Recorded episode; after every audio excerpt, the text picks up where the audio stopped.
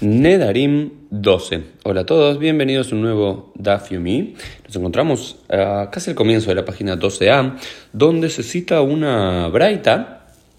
que plantea la pregunta Eizeu Isar a Umur Batora.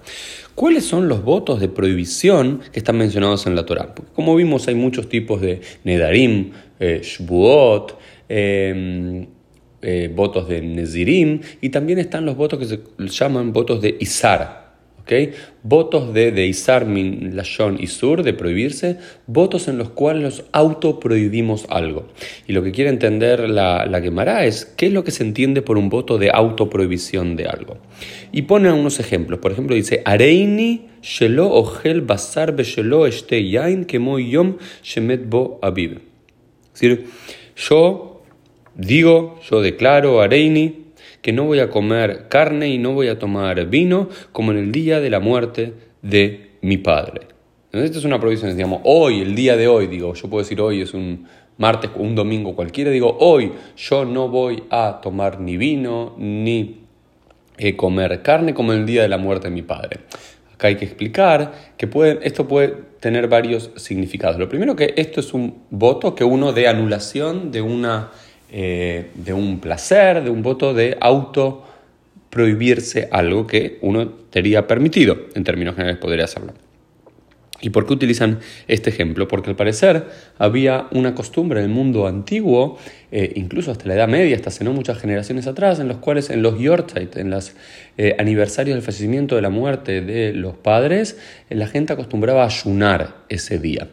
aunque quizás también se lo puede entender de forma más eh, literal, diciendo que en el día de la muerte, no en los aniversarios de la muerte, en el día de la muerte eh, se acostumbraba en algún momento a no comer carne y no tomar vino, entonces eso es lo que uno podría hacer un juramento en el futuro. Sea como fuese el caso, este es el lashon, este es el lenguaje clásico, vamos a decir, o paradigmático de cómo autoprohibirse algo, es decir, yo hoy de, declaro solemnemente que hoy no voy a hacer tal o cual cosa y quizás doy un ejemplo como en el día de la muerte de mi padre o como uno no hace en Yom Kippur o por ejemplo otro, otro que se dice que Yom Shemet Borrabó como el día que murió mi maestro que también el maestro es como un padre a este fin y por lo cual eh,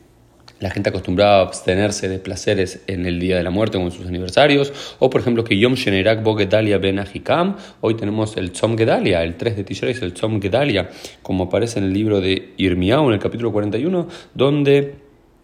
Gedalia, el hijo de Ahikam, que es el, em, el gobernador judío asesinado por otro judío, y en su memoria nosotros ayunamos aquel día. O, por ejemplo, que dice que Yom Sheraiti Yerushalayim Bejurbaná, como aquel que eh, decidió ayunar y imponerse este ayuno, o esta abstención por lo menos de carne y vino, cuando vio Jerusalén en su destrucción, que también era una costumbre del mundo antiguo, cuando alguien veía Jerusalén destruida, también decidía ayunar ese día, y en un futuro si quiere abstenerse de hacer eh, o declarar que ese día también va a ayunar, lo declara de esta forma para que se entienda precisamente cómo es la promesa que va a hacer y de qué va a depender. Esto fue un poquito el Dafi del día, nos vemos mediante en el día de mañana.